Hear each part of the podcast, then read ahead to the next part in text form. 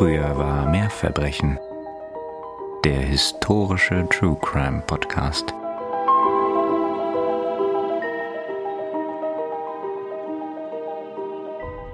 Es ist kühl.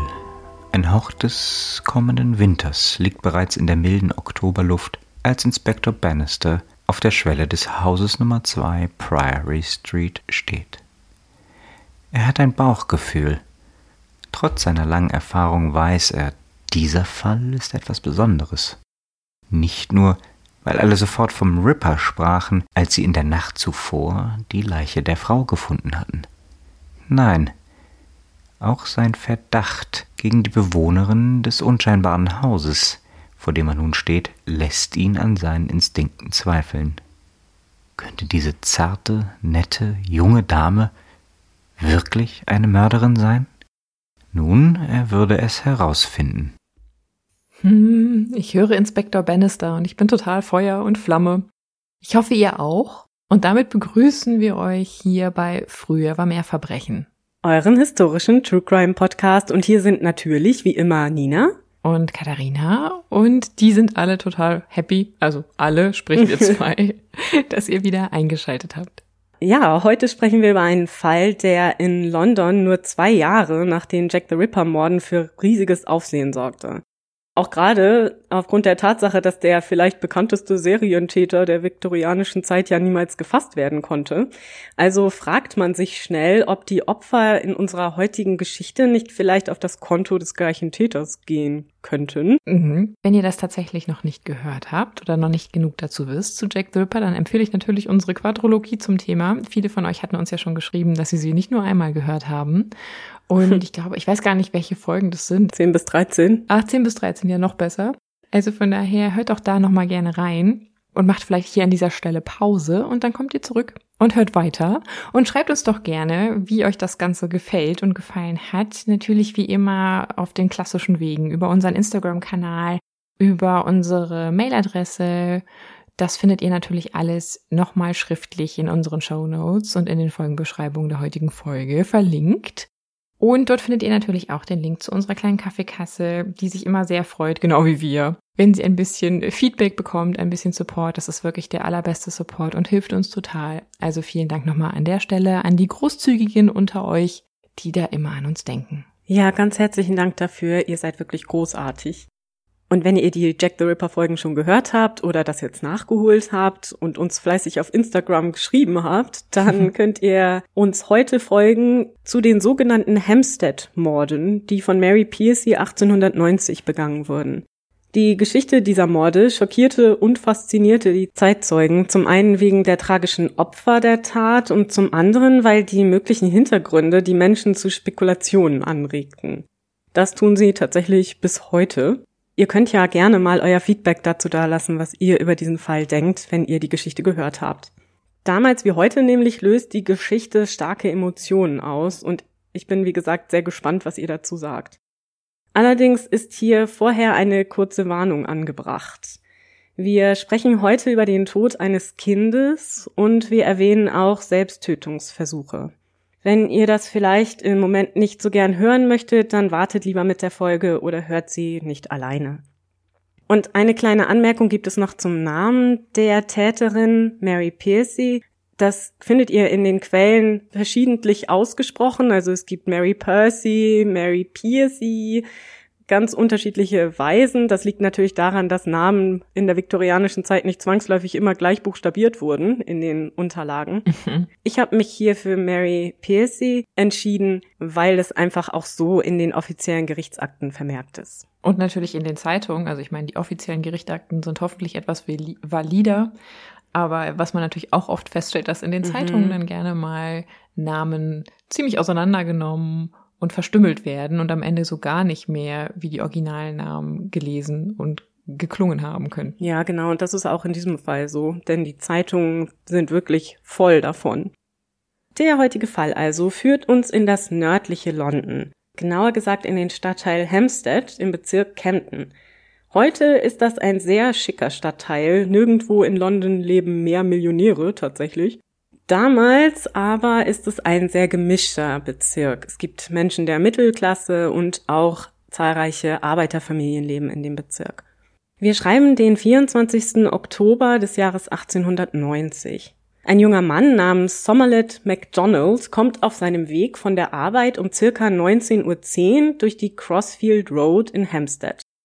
Auf Höhe einer Baustelle, also da wird gerade ein neues Haus gebaut, da liegt Arbeitsmaterial herum und deswegen ist das so eine etwas unaufgeräumte Situation, sieht er eine menschliche Form halb auf dem Gehsteig liegen. Beim Näherkommen erkennt er, dass es sich um eine Frau handelt. Ihr Kopf, der mit einem Kleidungsstück bedeckt ist, liegt auf dem Gehweg. Die Frau liegt auf dem Rücken, ist vollständig bekleidet und ihre Füße weisen in Richtung auf die Baustelle. Nachdem Mr. MacDonald zunächst vermutet, dass es sich um eine Betrunkene handeln wird, ist ihm das Ganze schließlich doch so unheimlich, dass er sich zum nahegelegenen Bahnhof Swiss Cottage aufmacht, wo er Police Sergeant Arthur Gardner informiert in alter Jack the Ripper Tradition, Gardner gehört zur S-Division, seine Nummer ist 654. Zusammen mit Gardner kehrt MacDonald schließlich zurück zum Fundort. Sergeant Gardner entfernt das Kleidungsstück, wie sich herausstellt, eine braune Strickjacke, und blickt in das blutverschmierte Gesicht der Frau. Schon bei dieser ersten Betrachtung wird deutlich, dass der Toten die Kehle durchschnitten worden war. Bei diesem Anblick macht sich Mr. MacDonald sofort auf, einen Arzt zu informieren. Sergeant Gardner schickt nach einem Krankentransport und Verstärkung. Wenig später trifft so auch Inspektor Thomas Wright der S-Division sowie der von MacDonald verständigte Dr. Arthur Wells am Auffindeort der Leiche ein. Noch vor Ort nimmt Dr. Wells eine erste oberflächliche Untersuchung vor. Die durch den Rock bedeckten Beine der Frau sind noch warm und auch die Arme sind noch nicht vollständig ausgekühlt. Hieraus leitet er ab, dass der Tod erst vor höchstens ein paar Stunden erfolgt sein kann. Während der Körper nun zum Hampstead Polizeirevier abtransportiert wird, sieht etwa zur selben Zeit gegen 19.30 Uhr Elizabeth Andrews, eine Anwohnerin der Straße Hamilton Terrace in St. John's Wood, dass ein anscheinend verlassener Kinderwagen an der Mauer vor ihrem Nachbarhaus steht. Dies wird auch von Constable John Rossner bemerkt, der auf seiner Runde gegen 22.30 Uhr ebenfalls an dem verlassenen Kinderwagen vorbeikommt. Das heißt, beide schauen da auch rein. Nein, die Dame hat da nicht reingeschaut, sie fand das nur merkwürdig. Ich meine, wer lässt den Kinderwagen einfach nachts vor dem Haus stehen? Das ergibt nicht so viel Sinn. Aber Rossner, seines Zeichens ja Polizist, entschließt sich, der Sache auf den Grund zu gehen. Er stellt fest, dass der Griff des Kinderwagens gebrochen und der Korb, also der Teil, in dem normalerweise das Kind liegt, mit einem blauen Ledertuch abgedeckt ist. Mhm. Vielleicht an dieser Stelle kurz eine Beschreibung eines viktorianischen Kinderwagens, denn den können wir uns natürlich nicht vorstellen wie so den Maxi-Cosi der heutigen Zeit. Das ist wirklich ein großer Weidenkorb, an dem oben ein Verdeck angebracht ist. Das Ganze befindet sich wie heute auch auf vier Rädern. Aber dieser Korb, das muss man sich hier in diesem Fall besonders bewusst machen, ist deutlich größer, als es vielleicht ein heutiger Kinderwagen wäre. Als Rosner die Abdeckung entfernt, denn das Ganze ist ja mit einem braunen Ledertuch abgedeckt, sieht er im Inneren Blutflecken. Daraufhin bringt er den Kinderwagen zum Polizeirevier. Dort untersucht man den Inhalt des Wagens weiter und findet eine Schürze, einen Butterscotch-Bonbon, der noch in Papier eingewickelt ist, und den abgebrochenen Teil des Griffes sowie ein Stück Schnur. Alle Gegenstände sowie auch die Abdeckung sind blutbefleckt. Überhaupt findet sich bei näherer Betrachtung eine große Menge Blutes sowie Haare im Inneren des Korbes. Eine Verbindung zum Fund der unidentifizierten Toten aus der Crossfield Road stellt man allerdings noch nicht her. Weswegen man zunächst auch getrennt zu ermitteln beginnt. Wie weit ist das voneinander entfernt? Das Ganze ist gut zwei Kilometer voneinander entfernt. Okay. Wiederum andernorts kehrt derweil Frank Hogg, der in der Umzugsfirma seines Bruders beschäftigt ist, gegen 22 Uhr von der Arbeit zurück in seine Wohnung in der Prince of Wales Road 141. Dort muss er feststellen, dass seine Frau Phoebe Hogg und die 18 Monate alte Tochter der beiden, ebenfalls Phoebe, genannt Tiggy, nicht zu Hause sind. Auch der Kinderwagen der Kleinen ist nicht in der Wohnung. Hm. Sonderlich verwundert ist Frank ob der Abwesenheit seiner Frau allerdings nicht, denn ihr Vater ist seit einiger Zeit schwer krank und man rechnet täglich mit schlechten Nachrichten.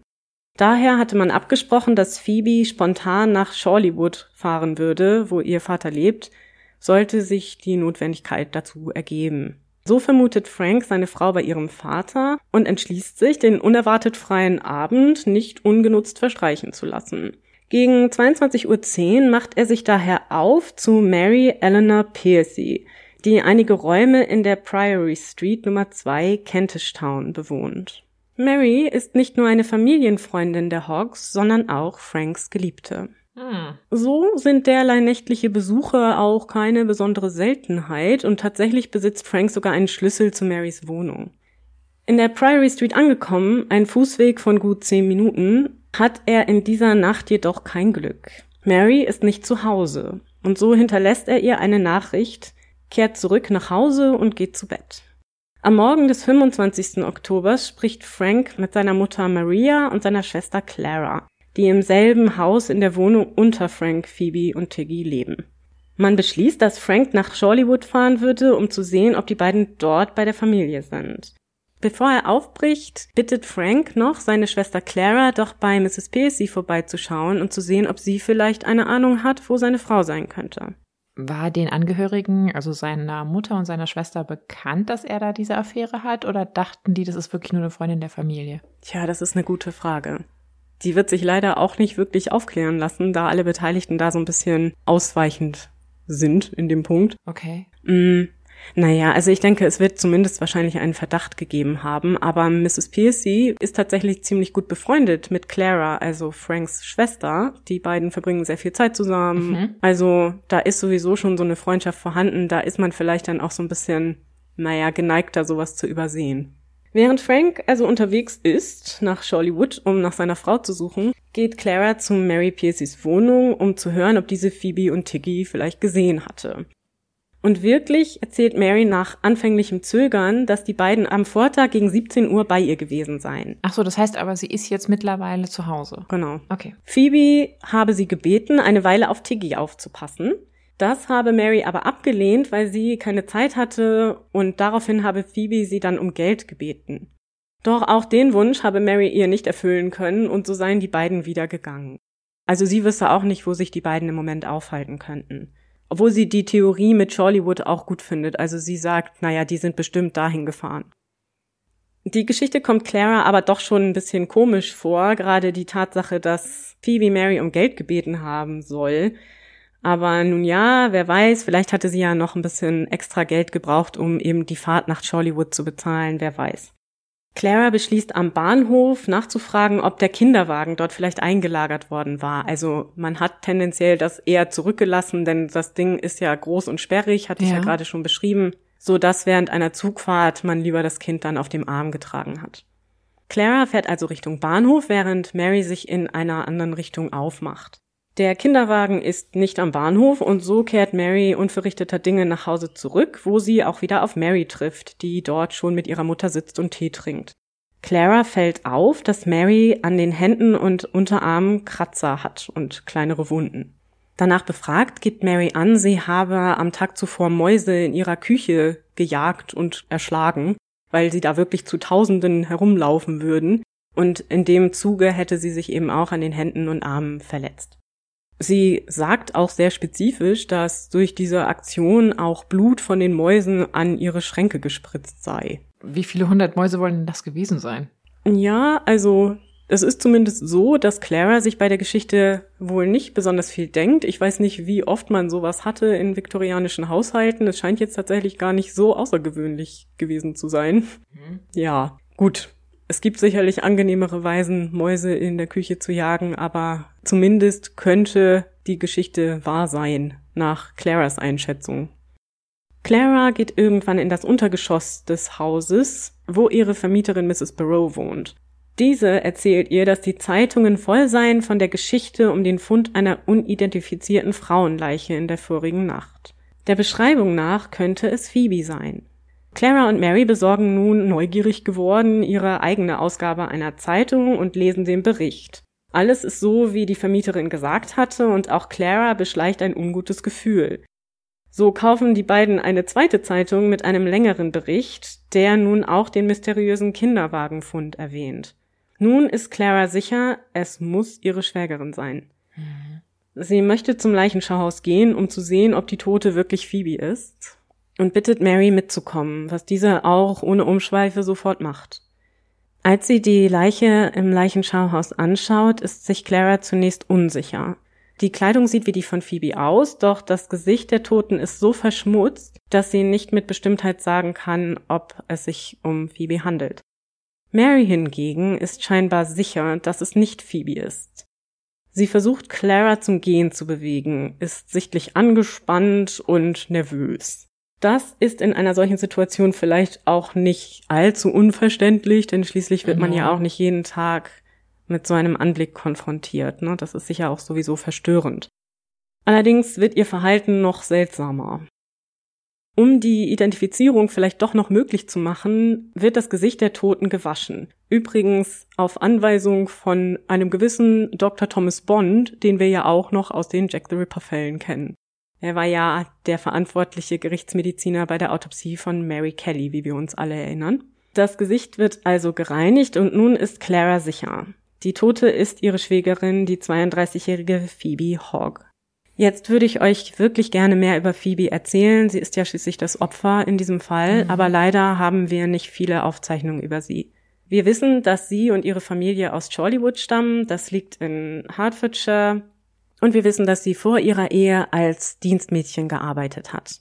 Viel mehr Informationen haben wir über sie leider nicht außer dass sie ein freundlicher Mensch gewesen sein soll, der jedoch sich nicht unbedingt so hundertprozentig gut verstand mit der Familie ihres Mannes. War auch sie mit der Geliebten ihres Mannes bekannt oder befreundet? Mhm, das war sie definitiv. Also ob sie befreundet sind, ist tatsächlich strittig. Je nachdem, welcher Aussage man glauben möchte. Ihre eigene Familie gibt an, sie habe sich gefürchtet vor Mary Piercy.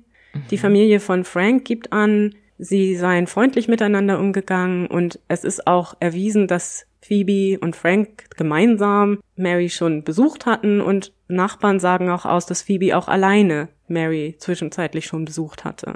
Also es ist anzunehmen, dass sie zumindest oberflächlich freundschaftlich miteinander umgegangen sind. Gekannt haben sie sich aber auf jeden Fall natürlich durch die Familienfreundschaft von Mary mit dem Rest der Familie. Mhm. Als Clara Phoebe erkennt, ergreift sie liebevoll die Hand der Toten. In dem Moment zieht Mary ihren Arm weg und versucht sie von der Leiche wegzuzerren. Sie sagt laut und emotional, oh nein, fass sie nicht an. Das gefällt Clara natürlich gar nicht und sie sagt Mary, dass sie bitte nicht an ihr herumzerren sollte.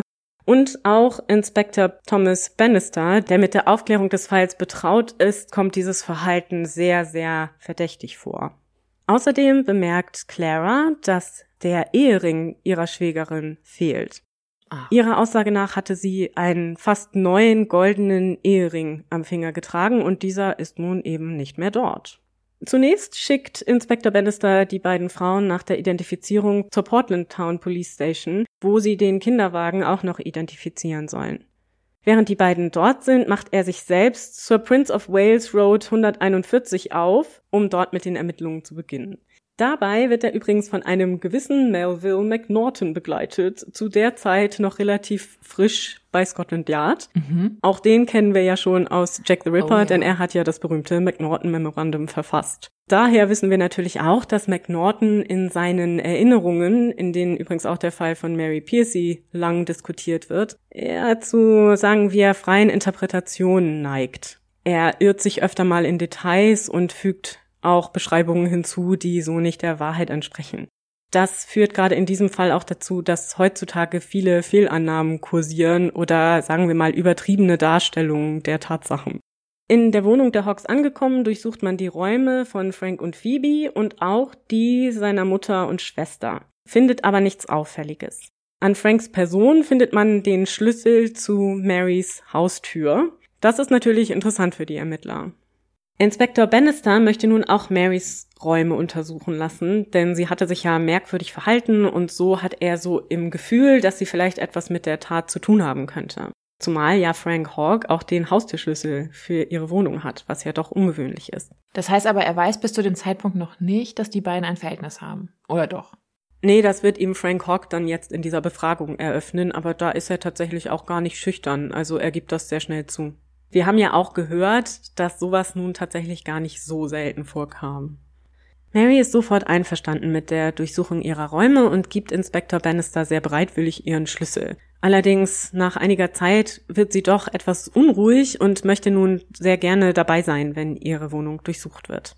Dagegen hat Bannister auch gar nichts einzuwenden und so begleitet Mary einige Polizeibeamte zur Nummer 2 Priory Street und lässt den Ermittlern freie Hand, aber unterhält sich noch mit dem ein oder anderen Polizeibeamten. Während diesen Gesprächen gibt sie wiederum an, sie habe Mäuse gejagt am Tag zuvor und sie erzählt auch, dass dieses Treffen mit Phoebe, dass sie sie um Geld gebeten habe, das alles habe wirklich so stattgefunden und ansonsten wisse sie nichts über den Grund, warum Phoebe zu Tode gekommen sein könnte. Auch ist ja Tiggy zu diesem Zeitpunkt immer noch vermisst. Sie weiß aber auch darüber nichts zu sagen. Nach diesem Gespräch setzt sie sich in einen Sessel in ihrem Wohnzimmer und die Ermittler gehen ihrer Tätigkeit nach. Mary bewohnt einige Räume im Untergeschoss des Hauses. Zudem gibt es eine Gemeinschaftsküche, die sie mitnutzt und eine Wäschekammer. All diese Räume werden durchsucht und während man das tut, hört man immer wieder, wie Mary sich selber leise kleine Melodien vorpfeift.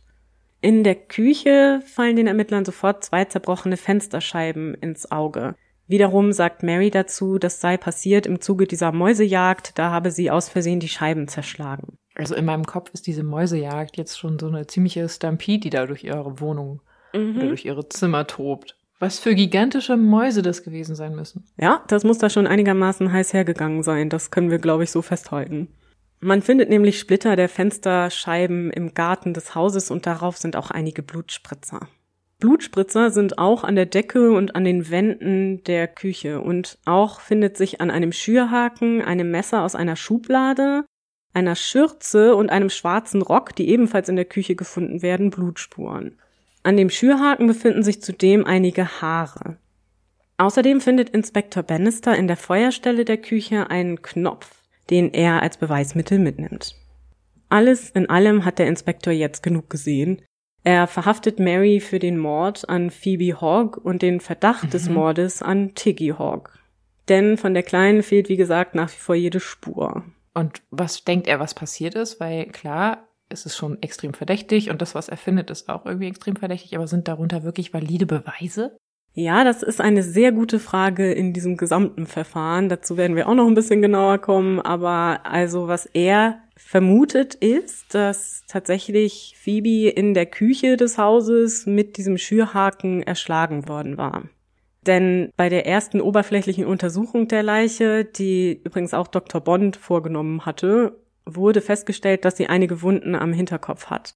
Deswegen wusste er auch schon, dass er nach einem Gegenstand mit einer länglichen Form Ausschau zu halten hatte. Und dieser Schürhaken passt nun genau ins Bild. Und die Haare, die man findet, das sind auch Haare, die müssen wiederum von der Toten gestammt haben. Dazu kommen wir noch. Ah. Während sie also abgeführt wird, besteht Mary auf ihrer Unschuld. Sie fragt noch während der Fahrt ins Polizeirevier wiederholt, warum man sie verdächtige. Sie sagt laut Bannisters späterer Aussage wörtlich, Zitat, nun, ich würde etwas so Grauenhaftes nicht tun. Ich würde niemandem wehtun.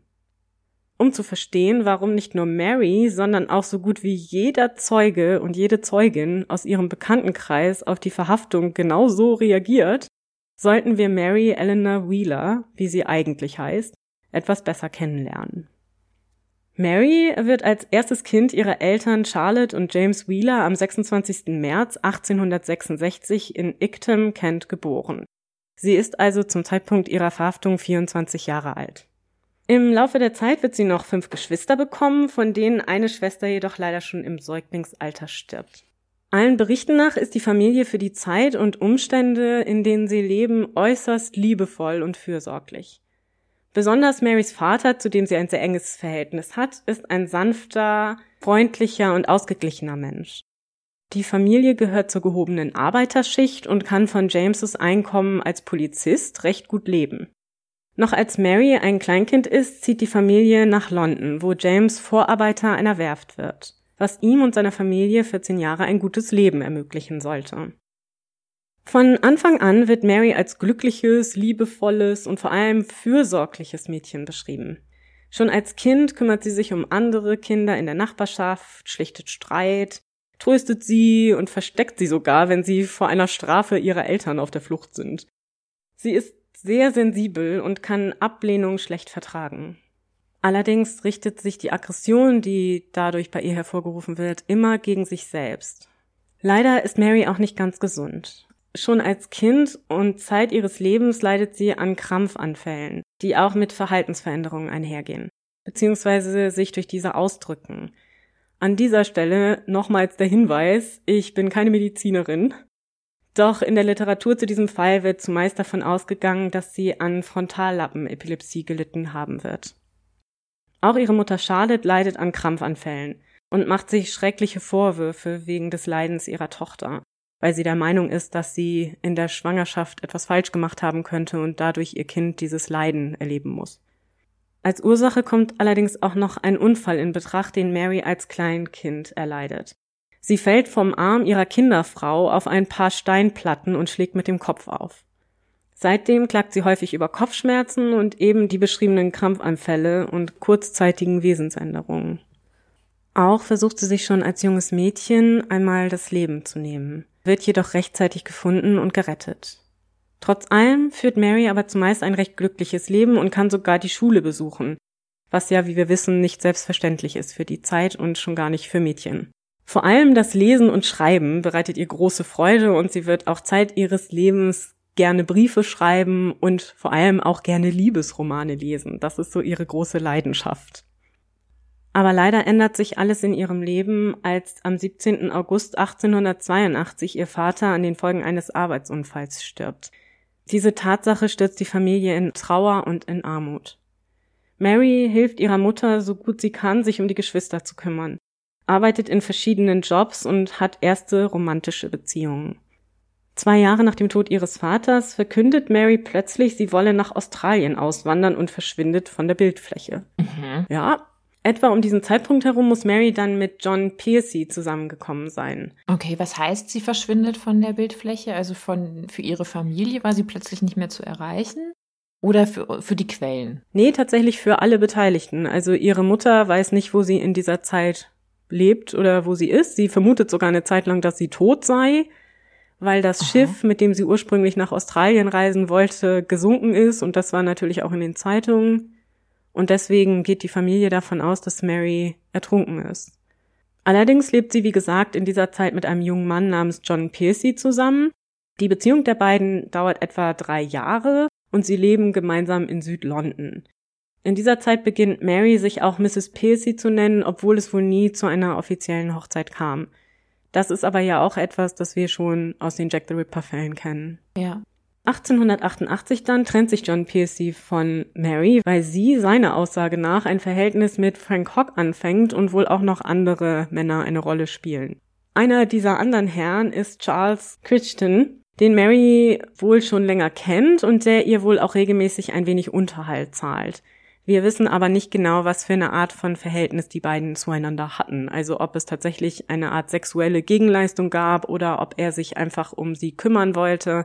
Es wird nämlich auch wirklich in allen Quellen und in vielen, vielen Zeugenaussagen immer wieder betont, was sie für ein liebenswerter Mensch gewesen sei. Also alle, die ihr irgendwie begegnen, hatten auch das Bedürfnis, sich irgendwie ihr gegenüber freundlich zu zeigen. Aber wie dem auch sei, auch diese Geschichte mit dem Unterhalt durch einen Mann, der nicht der Ehemann ist, kommt uns ja bekannt vor aus vorherigen Fällen. Frank Hogg, der für diese Geschichte natürlich interessant ist, kennt Mary wohl bereits seit 1885, weil er im Lebensmittelgeschäft gegenüber ihres Hauses arbeitet. Wann genau ihre Affäre beginnt, ist umstritten. Er selber behauptet, dass er erst nach seiner Hochzeit mit Phoebe im Jahre 1888 eine sexuelle Beziehung mit ihr eingegangen sei, aber ob dem so ist, das wissen wir nicht. Es gibt tatsächlich Briefe aus der Zeit vor der Ehe, die eigentlich darauf hindeuten, dass die Beziehung schon länger romantisch war. Aber gut, das kann ja auch einseitig gewesen sein, das wissen wir nicht. Denn diese Briefe sind alle von Mary verfasst und wurden auch bei der Durchsuchung ihres Hauses gefunden, denn sie hatte diese Regel, dass er ihr die Liebesbriefe immer zurückgeben musste, wenn er sie gelesen hatte. Sie wollte sie alle aufheben. Ich habe ja schon erwähnt, sie hatte so eine romantische Ader und wollte das gerne dann auch immer wieder lesen, so ähnlich vielleicht wie Chatverläufe heute. Wir wissen aber sicher, dass Frank schon seit 1886 mit Phoebe verlobt ist, die er dann, wie gesagt, 1888 heiratet, weil sie ein Kind erwartet. Darüber muss es auch Gespräche mit Mary gegeben haben. Das lässt sich ihren Briefen entnehmen. Also er scheint tatsächlich gar nicht so begeistert gewesen zu sein von dieser Ehe. Denn es gibt Briefe, in denen sie ihn anfleht, doch nicht das Land zu verlassen, sondern lieber zu heiraten. Das sei ihr lieber, als wenn er ganz verschwindet. Also muss er ja etwas Ähnliches geäußert haben, dass er irgendwie weglaufen ja. möchte, anstatt die Ehe einzugehen. Wie gesagt, ist auch nicht ganz klar, inwieweit sich das Umfeld der beiden dieser Affäre bewusst ist. Und vor allem, inwieweit Phoebe weiß, was da zwischen ihrem Mann und Mary Piercy vor sich geht. Es gibt wohl öfter Streit in der Beziehung zwischen Phoebe und Frank und auch mit Franks Familie. Die genauen Hintergründe des Ganzen kennen wir nicht. Das wurde tatsächlich auch von den Beteiligten gar nicht so erzählt. Natürlich ist das auch privat und das wollten sie vielleicht nicht so erzählen. Aber Frank behauptet steif und fest bis zum Ende, dass es nicht dabei um Mary Piercy gegangen sei. Auf jeden Fall ist aber klar, das habe ich ja schon erwähnt, dass auch Phoebe Mary kennt und sich bewusst ist, dass sie Frank und seiner Familie nahesteht. Auf Marys Einladung hin verbringen Frank und Phoebe die Weihnachtstage 1889 bei Mary, also naja, etwas weniger als ein Jahr vor der Tat. Sie übernachten auch bei Mary und es ist alles eigentlich so ganz friedlich. Es wird auch nichts Negatives darüber berichtet. Den Briefen von Mary können wir auch entnehmen, dass sie sich wohl der Probleme bewusst war, die Phoebe mit Franks Familie hatte. Beziehungsweise Franks Familie mit ihr. Es scheint wohl Vorwürfe gegeben zu haben, dass Phoebe sich nicht richtig um den Haushalt und das Kind kümmert, dass Frank nicht immer Essen auf dem Tisch hat, ne? Mhm. Also alles in allem so zusammengefasst, dass sie eben keine gute Ehefrau gewesen sei in der damaligen Vorstellung. Ja. Es scheint wohl auch so gewesen zu sein, dass Frank sich vielleicht öfter mal bei Mary auch über Phoebe beklagt hat. Das kann man zumindest, wie gesagt, diesen Briefen entnehmen, die ja Antworten darauf sind, was er zunächst gesagt hatte. Allerdings kümmert sich Mary auch um Phoebe. Wir wissen ja, dass sie allen Aussagen nach ein fürsorglicher Mensch war. Und als Phoebe im Januar 1890 ziemlich schwer krank wird, kümmert sich Mary wochenlang aufopferungsvoll um sie. Sie schmeißt den Haushalt, kümmert sich um Tiggy und um die Kranke. Das wird ihr im Nachhinein häufig als Falschheit ausgelegt, sie habe das nur getan, um irgendwie bei Frank zu sein, aber ich weiß nicht, ob dem wirklich so ist. Das passt eigentlich mit dem Charakter zusammen, der von ihr gezeichnet wird seit ihrer Kindheit. Allerdings scheint es so zu sein, dass 1890 die Beziehung zwischen Mary und Frank wohl nicht mehr ganz so erfüllend ist, beziehungsweise nicht so gut läuft. Nachbarn berichten, dass Mary oft traurig und niedergeschlagen ist und dass sie ein paar Wochen vor Phoebes Tod einer Nachbarin gegenüber auch gesagt haben soll, dass sie niemand liebt und sich niemand um sie kümmert. Und nun ist Phoebe tot, Tiggy verschwunden und Mary auf der Polizeistation. Als sie in Untersuchungshaft genommen wird, durchsucht eine weibliche Polizeimitarbeiterin Mary. Sie nimmt ihr all ihre Kleidung ab und es wird als Beweis an die Ärzte weitergegeben. Während dieser Untersuchung, in der Mary auch die offizielle Gefängniskleidung angezogen wird, gesteht diese, dass sie Phoebe tatsächlich eingeladen hatte an diesem 24. Oktober. Dass die beiden gemeinsam Tee getrunken hätten und dass Phoebe dann etwas gesagt hatte, das Mary nicht gefallen habe. Bevor sie aber weitersprechen kann, unterbricht sie sich selbst und stellt fest, dass es wohl klüger wäre, jetzt nichts mehr zu sagen. Mhm. Da hat sie wahrscheinlich recht. Was aber nicht so klug war, ist, dass die Dame, die nun dieses Geständnis gehört hatte, dem Inspektor nichts davon sagt. Sie erzählt ihm erst am Donnerstag, dem 30. Oktober von diesem Gespräch. Am nächsten Morgen, also dem 26. Oktober, findet Oliver Smith um halb sieben Uhr morgens den leblosen Körper der kleinen Tiggy in ein paar Büschen entlang der Finchley Road. Ich meine, es ist vielleicht naiv, aber ich hatte echt gehofft, dass sie das Kind gesund und munter finden. Ja. Tiggy liegt mit dem Gesicht nach unten auf der linken Seite ihres Körpers und ist vollständig bekleidet. Nur ein Schuh und eine Socke fehlen ihr. Man ruft sofort einen Arzt und bringt dann die Leiche zum Hampstead Leichenschauhaus, wo auch ihre Mutter liegt. Weiß man denn zu dem Zeitpunkt schon, woran das Mädchen, also die kleine Tochter, gestorben ist? Zu diesem Zeitpunkt noch nicht, obwohl bei einer ersten oberflächlichen Untersuchung vor Ort schon festgestellt werden kann, dass das Kind keine größeren Verletzungen aufweist, sondern wahrscheinlich entweder an Unterkühlung gestorben sein wird oder erstickt wurde. Tatsächlich ist man sich von Anfang an so sicher, dass es sich dabei um Tiggy Hogg handelt, weil die Zeitungen bereits am Vortag alle Details über ihre Kleidung und ihre generelle Beschreibung veröffentlicht hatten. Das war natürlich passiert, um die Suche nach ihr zu ermöglichen, aber sicher auch, um die Leser emotional zu berühren. Die Presse überschlägt sich nämlich förmlich bei der Berichterstattung über den Fall. Das können wir uns ja auch wirklich gut vorstellen, dass so kurz nach den Jack the Ripper Morden hier große Aufregung herrscht. Und das, obwohl Inspektor Bannister bereits am ersten Ermittlungstag völlig ausschließt, dass es sich um denselben Täter gehandelt haben könnte. Dieses große Interesse der Presse und der Öffentlichkeit ist außerdem natürlich in der Tat selbst begründet, denn der Mord an einer Mutter, allen Informationen nach, zudem eine wirklich respektable Frau und ihrer kleinen Tochter bewegt verständlicherweise die Zeitgenossen aber natürlich respektabel in Anführungszeichen. Ne? Also es spielt eigentlich natürlich, sollte es keine Rolle spielen, aber für die damalige Gesellschaft. Und natürlich auch die Leser und Leserinnen der Presse, der Zeitungen spielte es scheinbar eine Rolle und gab es halt einfach diese Klasse beziehungsweise dieses Klassenbewusstsein. Mhm, ganz genau. Jedenfalls findet jetzt erstmal die offizielle Autopsie von Phoebe und Tiggys Leichen statt. Der ausführende Arzt hierbei ist Dr. Joseph Pepper und der wird unterstützt von unserem alten Bekannten Dr. Thomas Bond und auch der Hausgerichtsmediziner der S-Division ist bei der Autopsie anwesend. Originalaufzeichnungen sind leider nicht erhalten, aber detaillierte Aussagen Peppers in dem späteren Verfahren, weswegen wir ganz gut hier die festgestellten Verletzungen rekonstruieren können. Pepper beginnt mit der Autopsie von Phoebe Hogg. Er stellt fest, dass sie zwei eng beieinander liegende Platzwunden am linken Hinterkopf aufweist, die jeweils circa fünf Zentimeter lang sind. Der Schädel darunter ist gebrochen und Knochensplitter sind ins Gehirn gedrungen. Zwei weitere Platzwunden am Kopf sind ebenfalls so schwer, dass der Schädel darunter gebrochen ist. Allerdings ist hier das Gehirn unverletzt geblieben. Dazu kommen weitere Verletzungen im Gesicht und sie hat Abwehrverletzungen an Händen und Armen. Zudem ist, wie wir ja schon wissen, ihre Kehle durchschnitten und zwar von links nach rechts mit einem sehr scharfen Gegenstand, also wahrscheinlich einem Messer.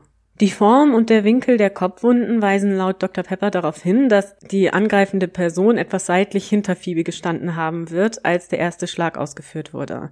Die schweren Kopfverletzungen dürften Phoebe beinahe unmittelbar bewusstlos gemacht haben. Sagt die Autopsie auch etwas darüber oder gibt sie Erkenntnisse dazu, welches Geschlecht oder Konstitution vermutlich der Angreifer, die Angreiferin gehabt haben muss? Nein, außer der Tatsache, dass das natürlich Schläge sind, die mit viel Gewalt ausgeführt wurden. Also es muss schon ein Mensch sein, der viel Kraft hat. Okay, und wissen wir mehr dazu, was für eine Art von Waffe hier benutzt wurde? Ja, ein stumpfer Gegenstand, der eben so einen Winkel gehabt haben wird, also dass eine circa fünf Zentimeter lange Platzwunde entsteht. Also wie so ein Schürhaken halt. Genau, wie der Schürhaken. Das würde ganz gut passen. Und wenn man von einem Schürhaken ausgeht, das ist jetzt ja keine Waffe, die ein großes Eigengewicht besitzt, dann muss die komplette Kraft oder Energie halt tatsächlich vom Angreifenden kommen. Genau. Mhm. Dr. Pepper folgert außerdem, dass aufgrund der geringen Menge Blutes, die er noch im Herzen und in den Organen von Phoebe findet, der Kehlschnitt wahrscheinlich noch zu Lebzeiten ausgeführt wurde. Es ist aber wirklich wahrscheinlich, dass sie zu diesem Zeitpunkt schon bewusstlos war. Okay, aber der Kehlschnitt war tatsächlich die Todesursache. Ja, also so eine Kombination aus beidem wahrscheinlich, mhm. ja. Ja, ich frage mich tatsächlich nur, ist der Kehlschnitt durch den Täter, die Täterin vollzogen oder gemacht worden, um die Spur auf Jack the Ripper-artige Manier zu lenken? Oder ist er gesetzt worden wirklich komplett unabhängig davon während der Tat? Ja, also das ist wirklich eine gute Frage, denn Dr. Pepper mhm. sagt auch, dass es eigentlich nicht nötig gewesen wäre, die Kehle zu durchschneiden. Also Phoebe wäre wahrscheinlich früher oder später auch den anderen schweren Verletzungen erlegen. Mhm. Jetzt nimmt man an, dass es vielleicht was mit der Transportart des toten Körpers zu tun gehabt haben könnte, denn wahrscheinlich wurde ja der Körper in dem Kinderwagen transportiert zu dem Ablageort. So ist auch das viele Blut in dem Kinderwagen zu erklären. Hat man das rekonstruiert? Also wäre das durchaus möglich gewesen von der Größe des Körpers und der Größe des Kinderwagens her? Ja, genau. Das ist sogar sehr ah. plastisch von den Inspektoren geprüft worden, in, indem sie selber in so einen Kinderwagen hineingestiegen sind. und feststellen konnten, dass tatsächlich ein erwachsener Mensch in diesen Korb hineinpasst. Also wie gesagt, so ein Kinderwagen war damals deutlich größer, als wir uns das heute vorstellen. Nun untersucht Dr. Pepper auch Tiggys Körper. Hier zeigt sich, wie ich ja schon gesagt hatte, ein ganz anderes Bild. Denn der Körper ist sehr sauber und weist keinerlei Verletzungen auf. Auch weitere Anzeichen auf Gewalteinwirkung fehlen komplett bis auf blau angelaufene Lippen.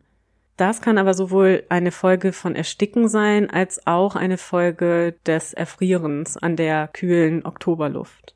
Dr. Pepper kann nicht abschließend die Todesursache für Tiki feststellen. Wie gesagt, weist alles darauf hin, dass Phoebe in dem Kinderwagen transportiert worden war. So war ja eine große Menge Blutes in dem Korb vorgefunden worden und außerdem hing in dem Korbgeflecht auch zahlreiche Haare. Dr. Pepper vergleicht diese mit den Haaren von Phoebe und erklärt, dass es sich um Phoebes Haare gehandelt haben wird. Mhm. Allerdings hat er kein Mikroskop. Oh. Und er untersucht sie natürlich sonst auch nicht weiter forensisch. Das war zu der Zeit noch gar nicht möglich. Das ist alles nur Augenschein. Zumindest sind sie dem Aussehen nach die Haare des Opfers. Dr. Pepper ist sich aber auch sicher, dass Tiggy nicht mit dem Kinderwagen transportiert worden war. Mhm. Denn an ihrer Kleidung oder an ihrer Person finden sich keinerlei Blutspuren, nicht mal die geringste Anhaftung von Blut, außer ein ganz klein bisschen auf ihrem Kragen vorne. Das kann aber von kleineren Verletzungen im Gesicht kommen, die das Kind hatte, aber diese Verletzungen hatten nichts mit ihrem Tod zu tun. Das waren Verletzungen, die sie wahrscheinlich vorher schon hatte, einfach weil sie gerade anfing zu laufen und wahrscheinlich das ein oder andere Mal da so ein bisschen hingefallen war. Also gar nicht ungewöhnliche Verletzungen für so Kleinkinder. Mhm. Zumindest der Aussage des Arztes nach. Wieder, ich bin keine Medizinerin. Dr. Pepper untersucht auch das Schiereisen und stellt fest, dass sich daran lediglich winzige Blutspuren finden. Das kann natürlich sein, weil der Schürhaken gereinigt worden war. Das ist durchaus möglich. Allerdings fanden sich daran ja auch Haare. Und hier kann Dr. Pepper mit ziemlicher Sicherheit ausschließen, dass es menschliche Haare sind. Das sind also tierische Haare. Mhm. Aber das deutet ja darauf hin, dass eventuell die Geschichte mit den Mäusen tatsächlich stimmen könnte, theoretisch, und dass das Schüreisen auch nicht die Tatwaffe ist. Theoretisch. Rein theoretisch, ja. Okay. Insgesamt kann Dr. Pepper aber auf 28 Gegenständen, die aus Marys Haus oder aus dem Kinderwagen oder von ihrer Person stammen, also ihre Kleidung, die ihr abgenommen wurde, Blut nachweisen. Das sind also ziemlich starke Indizien gegen Mary Piercy, die dafür sprechen, dass sie die Tat begangen haben könnte. Und Mary hat auch keine andere Erklärung außer die Mäusegeschichte für das ganze Blut. Mm, genau, also sie habe eine größere Zahl Mäuse erschlagen und dabei sei eben dieses Blut auf ihre Kleidung und auch auf die Küchenwände und so weiter geraten. Hat sie dann ein Alibi oder nennt sie eine Gelegenheit oder begründet sie, warum sie tatsächlich an dem Abend nicht zu Hause war? Nein. Okay. Trotz allem aber fragen sich alle Beteiligten, die Ärzte, die Ermittler, die Presse und die Öffentlichkeit, allen voran die, die Mary kennen, kann Mary wirklich die Täterin sein? Und wenn ja, kann sie allein gehandelt haben? Und was genau sollte ihr Motiv sein? Ganz also ich genau. meine, Eifersucht ist die Frage, hätte sich die nicht schon vorher Bahn gebrochen? Mhm. Und wäre sie dann die Person, die auch das Kind tötet? Natürlich, wie so oft, wir stecken nicht in der Haut eines Mörders, einer Mörderin. Nichtsdestotrotz muss man natürlich gucken, was erscheint einem logisch oder weniger logisch oder wo muss man zumindest angebrachte Zweifel äußern. Und ich habe zumindest in dem Fall, auch wenn es natürlich sein kann, dass sie die Täterin war oder ist, in dem Fall in der Geschichte, irgendwie habe ich leichte Zweifel. Ja, das kann ich gut verstehen und das geht auch den Zeitzeugen so. Wir sollten wirklich ganz am Ende nochmal darüber diskutieren. Ich finde es ganz interessant, was du dazu sagst und wie du das bewertest. Ich habe so meine eigene Theorie, was vielleicht passiert sein könnte.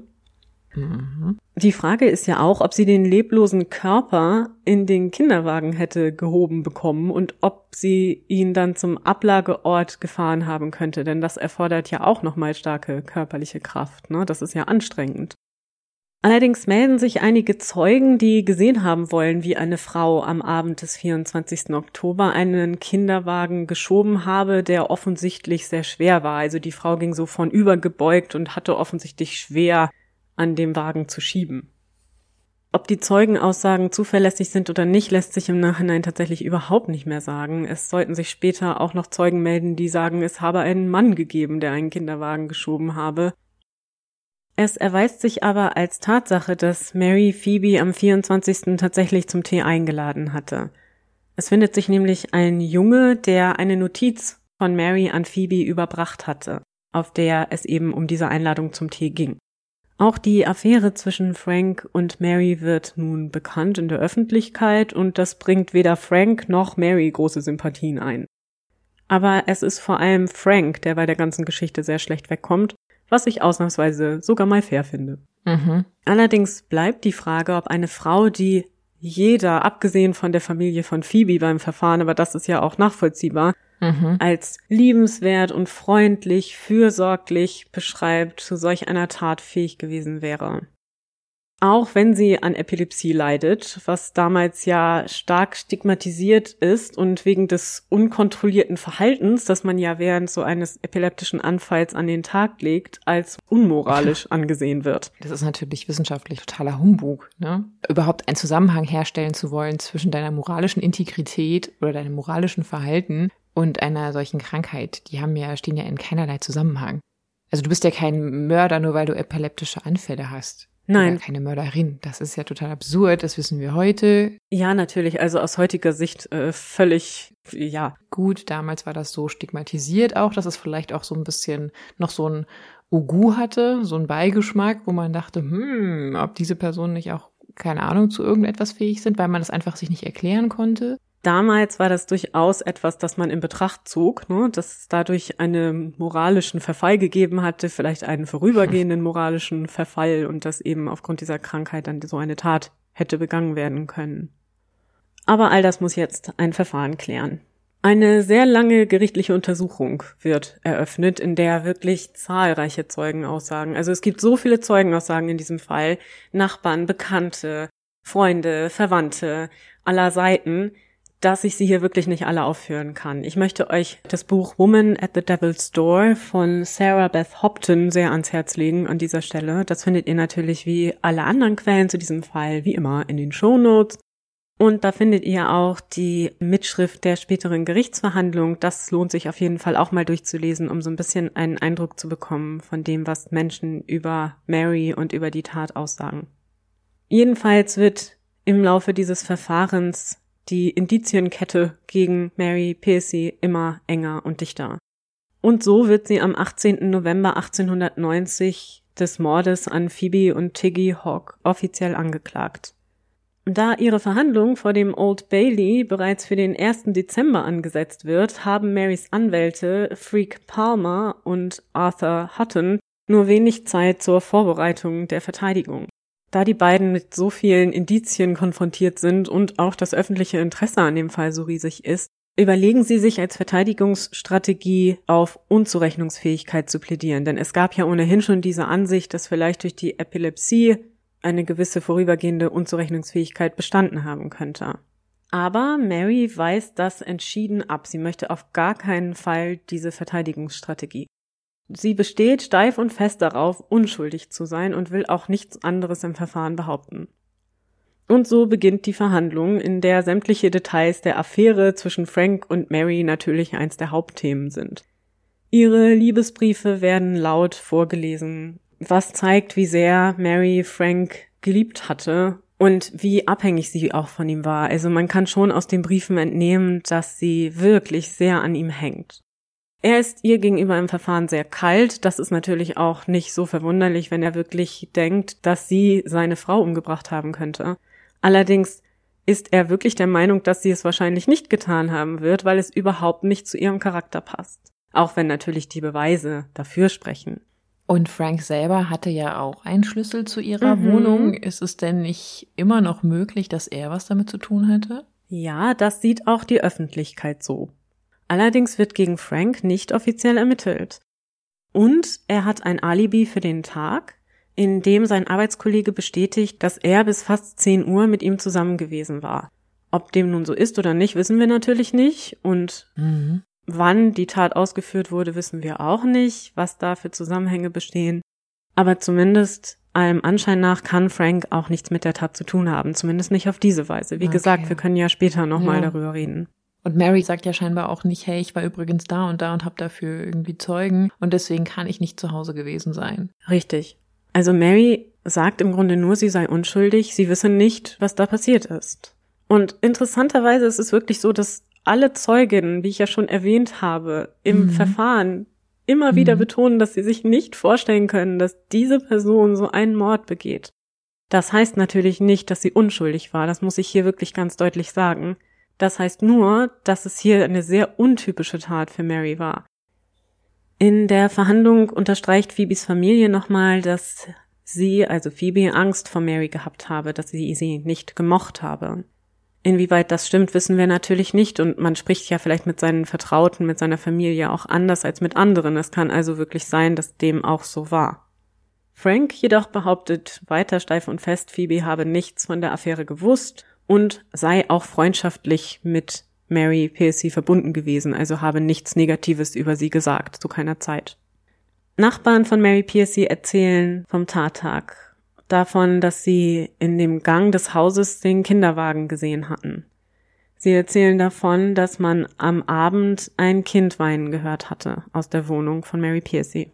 Zudem sprechen die Blutspuren, die möglichen Tatwaffen, die in ihrer Wohnung gefunden wurden und Marys eigenartiges Verhalten vor ihrer Verhaftung gegen sie. Nachdem die Geschworenen all das gehört haben, ziehen sie sich zurück und brauchen eine halbe Stunde, um zu einem Ergebnis zu kommen. Es lautet schuldig.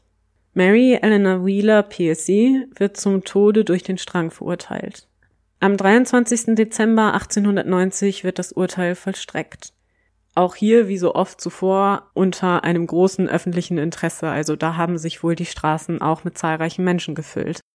Allerdings ist hier ganz markant, dass es wohl, abgesehen von den Aussagen in einigen wenigen Zeitungen, so gewesen zu sein scheint, dass die Leute eigentlich sich nicht darüber gefreut haben, sondern eher still und anteilnahmsvoll waren, als das Urteil vollstreckt wurde. Aber, wie wir ja immer sagen, man weiß auch nicht so genau, wie realitätsnah diese Zeitungsberichte sind. Damit ist der Mord an Phoebe und Tiggy Hawk offiziell aufgeklärt und die Mörderin ist bestraft. Richtig abschließen können aber schon die Zeitgenossen mit dem Fall nicht. Zu viele Fragen scheinen nicht beantwortet zu sein, zu vieles passt irgendwie nicht zusammen. Und dann erscheint am 24. Dezember, also einen Tag nach Marys Hinrichtung, eine Anzeige in der Sunday Times. In dieser ist zu lesen, Zitat, M-E-C-P, letzter Wunsch von M-E-W, habe nicht verraten. Zitat Ende. Das bestärkt natürlich das Gefühl, Mary habe unter Umständen nicht allein gehandelt. Wer ist MECP? Diese Anzeige wurde tatsächlich von Marys Anwalt Freak Palmer veröffentlicht, denn es war Ach. Marys letzter Wunsch gewesen, dass dies geschah. Und zwar in der Sunday Times und auch in einer Tageszeitung in Madrid, Spanien. Äh, Ja, das ist schon wirklich höchst eigenartig. Okay, das ist jetzt hochgradig mysteriös. Ja, und bis heute weiß man auch nicht, was es damit auf sich hat. Der Fall bleibt auch noch aufgrund eines anderen morbiden Umstandes in der Öffentlichkeit sehr präsent. Und zwar hat Mary, um ihre Verteidigung zu bezahlen, das gesamte Inventar ihrer Küche, einige ihrer Kleidungsstücke, einige ihrer Briefe, ihrer Habseligkeiten etc. an Madame Tussauds verkauft. Mhm. Wie ihr wisst, hat ja Madame Tussaud ein berühmtes Wachsfigurenkabinett, aber besonders gerne wurden diese Wachsfiguren berühmter Menschen, oft auch Mörder, Mörderinnen, in einer Originalumgebung dargestellt. Am besten natürlich mit Originalmöbeln von Originalschauplätzen. Und so auch in diesem Fall. Bei Madame Tussauds war noch bis in die 1970er Jahre die Küche von Mary Piercy nachgebaut. In einer Ecke steht drohend die Gestalt Marys als Wachsfigur, wie sie auf diese Küche hinunterschaut. Diese Tat blieb also im Gedächtnis der Menschen durchaus lebendig. Frank Hogg übrigens verschwindet nach dem Mord an seiner Frau und Tochter und nach der Verhandlung und Hinrichtung von Mary Piercy, ohne weitere Zeugnisse zu hinterlassen. Auch das finden viele verdächtig und denken, dass er vielleicht doch was mit der Tat zu tun gehabt haben könnte. Und obwohl ich auch denke, dass Mary wirklich diese Tat begangen haben wird, also sie den physischen Mord ausgeführt haben wird in dieser Küche, stellt sich trotzdem die Frage, welches Motiv Mary gehabt haben könnte. In den meisten Dokumentationen zu dem Fall und den meisten Besprechungen, Artikeln und so weiter wird davon ausgegangen, dass sie aus Eifersucht gehandelt haben wird. Dass sie also gerne Franks Ehefrau sein wollte, dass sie deswegen Phoebe loswerden wollte. Ich persönlich muss aber sagen, ich finde das ein bisschen kurz gegriffen. Wir können ja gleich nochmal beide gemeinsam darüber reden, was wir vielleicht zu denken. Aber die Frage ist ja, war es so eine Motivation oder hatte sie vielleicht tatsächlich eine psychische Erkrankung? aufgrund derer es zu diesem Gewaltausbruch kam. Das würde aber allem widersprechen, was wir aus ihrer Geschichte wissen. So erzählte zum Beispiel auch John Piercy bei dem Gerichtsverfahren, der ja immerhin drei Jahre mit ihr zusammengelebt hatte, dass Mary zwar durchaus aggressiv reagieren konnte, wenn sie sich in einer Situation unwohl fühlte oder wenn sie sich angegriffen fühlte. Aber auch er sagte, diese Aggressionen gingen immer gegen sie selbst. Sie habe dann zum Beispiel Gift schlucken wollen oder habe sich selbst verletzt. Aber zu keiner Zeit habe sie Aggression gegen ihn gezeigt oder andere Menschen. Und natürlich wissen wir nicht, ob dieses zwar Leugnen der Tat und auf unschuldig plädieren, aber scheinbar ja doch jemanden nicht verraten, nicht doch irgendwie quasi die letzte, die ultimative Form der Selbstbestrafung gewesen ist. Ja, das kann sein. Sie hat aber wirklich bis zuletzt, auch nach ihrer Verurteilung, gesagt, dass sie an dieser Tat nicht schuldig ist. Also es hat sie zum Beispiel ihre Mutter im Gefängnis besucht, mehrfach, die ganze Zeit über. Sie hatten ja eine sehr enge Beziehung nachher wieder hergestellt. Mhm. Und sie hat sie auch immer wieder gebeten, ihr doch die Wahrheit zu sagen, um ihr Gewissen zu erleichtern, damit sie damit abschließen kann, damit sie wissen, was wirklich passiert ist. Aber auch zu ihrer Mutter hat Mary immer wieder gesagt, Mutter, ich kann dir nichts anderes sagen, ich habe diese Tat nicht begangen. Daraus können wir machen, was wir wollen. Es gibt auch Spekulationen darüber, ob Mary vielleicht wirklich in einer Art Anfall gehandelt hat und dass sie sich wirklich nicht daran erinnern konnte, diese Tat ausgeführt zu haben. Ich weiß nicht zu beurteilen, inwieweit das möglich ist tatsächlich. Das übersteigt mein Verständnis der Zusammenhänge zwischen Epilepsie und Verhaltensveränderungen. Ja, und trotzdem ist es ja auch so, durch gerade diese Annonce, die ja eigentlich, gerade wenn du weißt, dass du sterben wirst, die hat ja gar keinen anderen Zweck, keine andere Motivation als wahrscheinlich das, was sie darstellt. Und deutet ja darauf hin, dass sie doch mehr wusste, als sie gesagt hat. Egal, ob sie selber beteiligt war an der Tat, was sehr wahrscheinlich ist. Wir haben einen Tatort, wir haben einen scheinbaren Modus operandi. Aber wir wissen ja noch nicht mal irgendwie, wie stehen die beiden Morde im Zusammenhang. Wurde erst das Kind getötet? Hat vielleicht auch jemand anderes das Kind getötet und dann die Mutter und vice versa, das wissen wir natürlich nicht. Aber irgendwie schien sie ja oder scheint sie mehr gewusst zu haben, als sie gesagt hat. Ja, richtig. Es ist ja so, dass die Nachbarn berichtet haben, dass Tiggy abends im Haus von Mary geweint hat. Oder dass zumindest ein Kind abends in dem Haus geweint hat, wo eigentlich keins hingehört. Das deutet ja schon darauf hin, dass Tiggy zu dem Zeitpunkt im Haus gewesen sein wird. Was dann passiert ist, wissen wir nicht. Es ist auch mhm. möglich, dass Mary Tiggy lebendig an diesen Ort an der Finchley Road gebracht hat, in der Hoffnung, dass man sie da findet. Das kann durchaus sein. Denn Dr. Pepper konnte ja keine Fremdeinwirkung bei dem Tod nachweisen.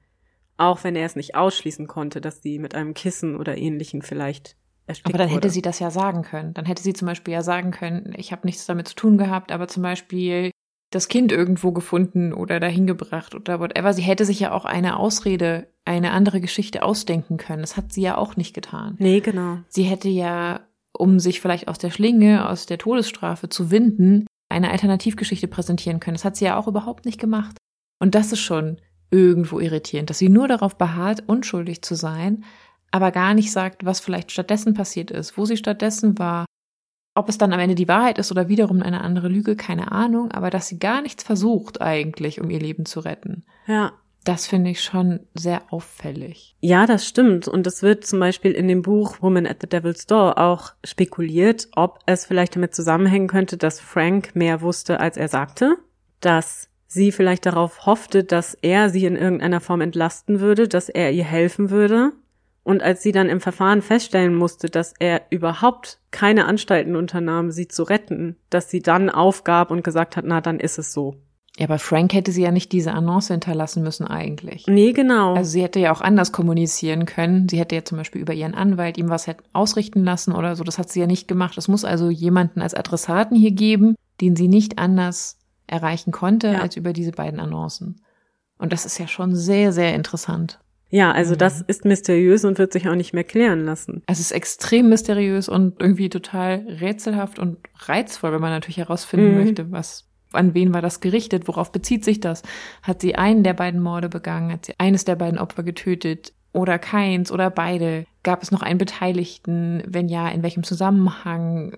Oder so. Es ist ja im Grunde alles möglich, weil wir eigentlich nicht wirklich viel wissen über diese Tat, außer wo sie wahrscheinlich stattfand, mit welchen Mitteln und dass sie tödlich endete. Genau, wir wissen überhaupt nichts über den Auslöser der Tat. Also was hatte Mary so wütend mhm. oder emotional gemacht, dass sie zur Mörderin wurde? Darauf gibt es keinerlei Hinweise, das sagt sie ja auch nicht. Wir wissen nur, dass Phoebe wahrscheinlich in dieser Küche zu Tode kam. Alles beruht im Grunde nur auf Indizien. Ich persönlich habe ja folgende Theorie. Ja, jetzt bin ich gespannt. Wir haben ja die Briefe von Mary an Frank. Und immer wieder, ja. finde ich, wird darin sehr deutlich, dass Frank, glaube ich, nicht besonders gut über seine Frau gesprochen hat. Außerdem hat auch die Familie von Frank nicht besonders gut über seine Frau gesprochen. Also Phoebe galt ja als keine gute Ehefrau. Außerdem hat Mary kurz vor ihrem Tod auch nochmal einen Briefwechsel mit Clara gehabt, also mit Franks Schwester. Und in dem Brief, den sie an Clara schrieb, sagt sie auch nochmal, ja, es ist ja schon schrecklich, dass Phoebe zu Tode kam, auch wenn sie ja nicht so ein guter Mensch war und so eine gute Ehefrau. Mhm. Was ich mir vorstellen könnte, ist, dass Frank wirklich so viel, so schlecht über seine Ehefrau gesprochen hat, dass Mary das Gefühl hatte, ihm helfen zu müssen, dieses Problem zu lösen. Das würde nämlich viel eher ihrem Charakter entsprechen, dass sie jemanden befreien wollte. Und wenn Frank sich immer darüber beschwert hätte, dass er Frau und Kind hat und er das gar nicht erträgt und so ähnlich wie vor der Hochzeit vielleicht gesagt hat, dass er aus dem Land gehen würde oder er hat wohl auch von Selbsttötung gesprochen sogar, so zumindest kann man das den Briefen entnehmen, dann könnte es sein, dass sie das getan hat, um ihn zu retten, also um ihm diese Last abzunehmen. Aber das ist natürlich nur Spekulation von mir, nur das würde sich mir eher erschließen als so ein Eifersuchtsdrama. Mhm. Nur dann ist natürlich die Frage, ob dann der Tathergang, wie er ja wahrscheinlich war, Sinn macht. Das klingt ja schon nach eher einer geplanten mhm. Tat in der Motivation, die du schilderst. Und dann ist die Frage, macht dann der Griff zum Schürhaken, der ja eher spontan wirkt, im Sinne von, okay, ich bin jetzt voller Rage, ich muss jetzt schnell eine Waffe finden, um mein Gegenüber zu erschlagen oder dem gegenüber zu treten. Passt das dann dazu? Gute Frage. Ich weiß es auch nicht. Also es ist natürlich auch möglich, dass sie es so geplant hat. Ich weiß nicht, ob man das tun würde. Aber ich finde einfach, dass nichts, was wir über sie wissen, dafür spricht, dass sie ein Mensch war, der aus reinen Rachegelüsten, Eifersucht so etwas getan hätte. Sie hätte wahrscheinlich eher gegen sich selbst die Waffe geführt. Aber vielleicht hast du auch recht, vielleicht wollte sie auch mit dem Leben bezahlen dafür und wollte irgendwie so eine dramatische Geste machen. Auch das ist natürlich möglich. Mhm. Es kann wirklich gut sein, dass sie die Täterin ist. Ich ja. finde nur, trotzdem gibt es hier zu viele Lücken, als dass ich das Gefühl hätte, sie befriedigend schließen zu können mit der Erklärung, dass es so gelaufen ist, wie man es ihr am Ende vorgeworfen hat. Also, wie gesagt, sie kann gut die Mörderin sein, aber irgendwie sind dort noch zu viele offene Fragen. Ja, oder zumindest ist es nicht so wirklich befriedigend, ne, die Antwort, weil einem eben dieses mhm. Motiv nicht so ganz einleuchtend erscheint. Ja. Ich glaube, das ist eins der Hauptprobleme. Das war auch eins der Hauptprobleme für die Menschen der damaligen Zeit. Denn Mary wurde in der Presse ja eigentlich auch immer sehr positiv dargestellt. Also es war sogar so, dass man sie als schön und ehrbar und so, ne, beschrieb, dass natürlich auch so ein gewisses Bild von ihr entstand, dass man nicht so richtig glauben konnte, dass so eine Frau so eine Tat begeht. Und hier haben wir ja wieder so ein ähnliches Phänomen vielleicht wie damals auch bei Grace Marks, dass wir uns einfach nicht vorstellen mhm. können, dass so jemand so eine Tat begehen kann. Und dass wir vielleicht in die gleiche Falle tappen, das kann durchaus sein. Ja, natürlich, das kann auch sein. Na? Ich denke auch, dass sie die Täterin gewesen sein wird. Nur, wie gesagt, also so ganz erschließt sich mir das noch nicht, wieso sie das getan hat. Aber es gibt ja auch noch andere Fragen oder interessante Punkte, ne? Zum Beispiel, was passierte mit Phoebes Ehering? Denn es mhm. ist öfter mal so, das wird euch vielleicht auffallen, wenn ihr auch mal in die Quellen schaut, dass behauptet wird, dass Mary Phoebes Ehering getragen habe, als man sie verhaftete. Das ist natürlich so eine etwas reißerische Ausschmückung, denn das wäre natürlich wunderbar gewesen, hätte sie das getan. Das würde ja diese Eifersuchtsgeschichte vollkommen unterstützen. ist nur leider vollkommen erfunden und nicht wahr. Man Mhm. hat Phoebes Ehering niemals finden können. Es ist nicht wahr, dass Mary ihn besaß. Oder zumindest hat man ihn nicht gefunden. Ja gut, es kann natürlich auch sein, dass der Ring der Leiche am Ende gestohlen wurde. Ne? Also dass jemand die Leiche fand, dann den Ring entwendete als Dieb und sie dann erst später offiziell gefunden wurde. Genau das denke ich nämlich auch. Das war ein Goldring und sowas ist ganz schön Mhm. verlockend. Gerade für jemand vielleicht, der denkt, ach, das ist jemand, der betrunken ist, vielleicht bewusstlos, da klaue ich doch mal Ja. den Ring. Also das kann ich mir auch echt gut vorstellen. Außerdem gibt es ja auch immer noch die Idee, dass es sich bei Mary um Jill the Ripper, also Jack the Ripper, aber eben einen weiblichen gehandelt haben könnte. Diese Idee wird schon kurz nach ihrer Hinrichtung äußerst populär. Tatsächlich hatte man ja von Anfang an da so ein bisschen spekuliert, aber die Polizei hatte das ja kategorisch ausgeschlossen. Trotzdem ist es so, dass so viel Spekulation im Nachhinein dazu kam, dass es tatsächlich auch heute noch so ist, dass die beiden Fälle oft in einem Atemzug genannt werden. Ihr müsst mal versuchen, in die Suchmaschine eurer Wahl den Namen Mary Piercy einzugeben und werdet feststellen, dass, ich sag mal, 80 Prozent der Seiten, die ihr findet, Jack the Ripper Seiten sind im weitesten Sinne. Dabei muss man hier wirklich sagen, es ist völlig klar, dass Mary nicht die Mörderin Ja. der Ripper-Opfer war. Natürlich ist es ja klar, dass nach so einem Verbrechen wie den Jack the Ripper-Morden die Menschen aufgeregt sind und wenn dann wieder so etwas ähnliches passiert, also eine Tote mit zerschnittener Kehle gefunden wird, dass dann so eine Art Panik ausbricht und man den Täter wieder vermutet, das kann ich schon verstehen. Trotzdem ist es in diesem Fall wirklich unbegründet, also das ist sie sicherlich nicht gewesen. Aber es unterstreicht natürlich, wie präsent die Rippermorde in dem Bewusstsein der Menschen auch zwei Jahre später noch sind, ne? Mhm. Und natürlich auch, wie sehr man sich eine Auflösung des Ganzen herbeisehnt. Auch das kann man ja verstehen, denn schließlich ist sowas ja auch beängstigend, wenn man sich vorstellen muss, dass so ein Mensch noch unter einem lebt und das jederzeit wieder passieren könnte. Und ganz am Rande ist es ja auch so, ohne jemandem etwas unterstellen zu wollen, dass sich mit dem Ripper immer hervorragend Zeitungen verkaufen lassen. Und Bücher. so ist es. Ganz frei sind wir davon ja auch nicht. Wir haben es ja auch so ein bisschen so Eben. Ich angeteasert. wollte Ne? es auch gerade sagen, ja, natürlich. Schuldig im Sinne der Anklage. Genau. Und wie gesagt, spielt halt auch eine große Rolle, dass Mary Piercy eine Frau war, eine respektable Frau, wenn auch keine reiche Frau. Das hat großen Einfluss darauf genommen, wie sie in der Öffentlichkeit wahrgenommen wurde. Den meisten Hass für diese Affäre, für das, was passiert ist, hat eigentlich Frank abbekommen und weniger Mary, die auch so ein bisschen als Opfer des Ganzen gesehen wird. Obwohl sich das etwas unterscheidet, denn gerade bei Frauen ist sie nicht besonders beliebt gewesen, zumindest zeitweise, eben Hm. weil es diese Idee gab, dass sie aus Eifersucht eine Ehefrau getötet hatte und das macht natürlich auch Angst, ne? Und da kommen dann auch Bedenken und eigene Befürchtungen hoch. Mhm. Aber trotzdem war diese ganze Geschichte vor allem für Frauen interessant, weil es natürlich auch diesen romantischen Aspekt gab. Ne? Es gab diese Liebesbeziehung, diese Mutter-Kind-Konstellation, dieses Drama, das sich da irgendwie abspielt innerhalb dieser Ehe. Und das haben die Zeitungen auch ganz bewusst genutzt. Denn aufgrund der wachsenden Alphabetisierungsrate waren ja auch Frauen eine wachsende Kundschaft für die Zeitungen. Und so versuchte man auch weibliche Leserinnen vor allem zu motivieren, Zeitungen zu kaufen. Das ließ sich mit dem Mary Piercy-Fall ganz gut bewerkstelligen und deswegen war das auch Mhm. noch lange Zeit später Thema.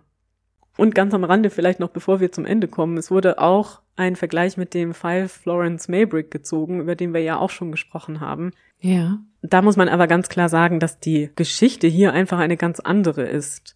Florence Maybrick war einfach unschuldig. Es war gar kein Mord passiert. Hier ist ein Mord passiert und es ist auch wahrscheinlich so, Mhm. dass Mary schuldig an diesem Mord war. Warum auch immer sie das getan hat und wie auch immer. Aber trotzdem schien das den Zeitgenossen so unwahrscheinlich und so unglaubwürdig, dass sie eben auch den Vergleich zu diesem Fall zogen, der sich ja ungefähr um die gleiche Zeit ereignete, kurz davor. Ja, und das, meine Lieben, war die Geschichte von Mary Eleanor Wheeler oder Mary Eleanor Piercy. Und ich hoffe, ihr fandet das Ganze genauso spannend wie ich. Also ich muss sagen, die Recherche war wirklich interessant. Ich lege euch sehr gerne die Quellen ans Herz. Da gibt es nämlich so viel mehr, was ihr noch dazu lesen könnt. Und vielleicht könnt ihr jetzt auch, wenn ihr dazu mal was seht oder hört, das Ganze mit einem etwas kritischeren Blick betrachten. Denn es gibt wirklich viele Annahmen in diesem Fall, die eben nicht unbedingt der Wahrheit entsprechen und die sensationalisiert sind.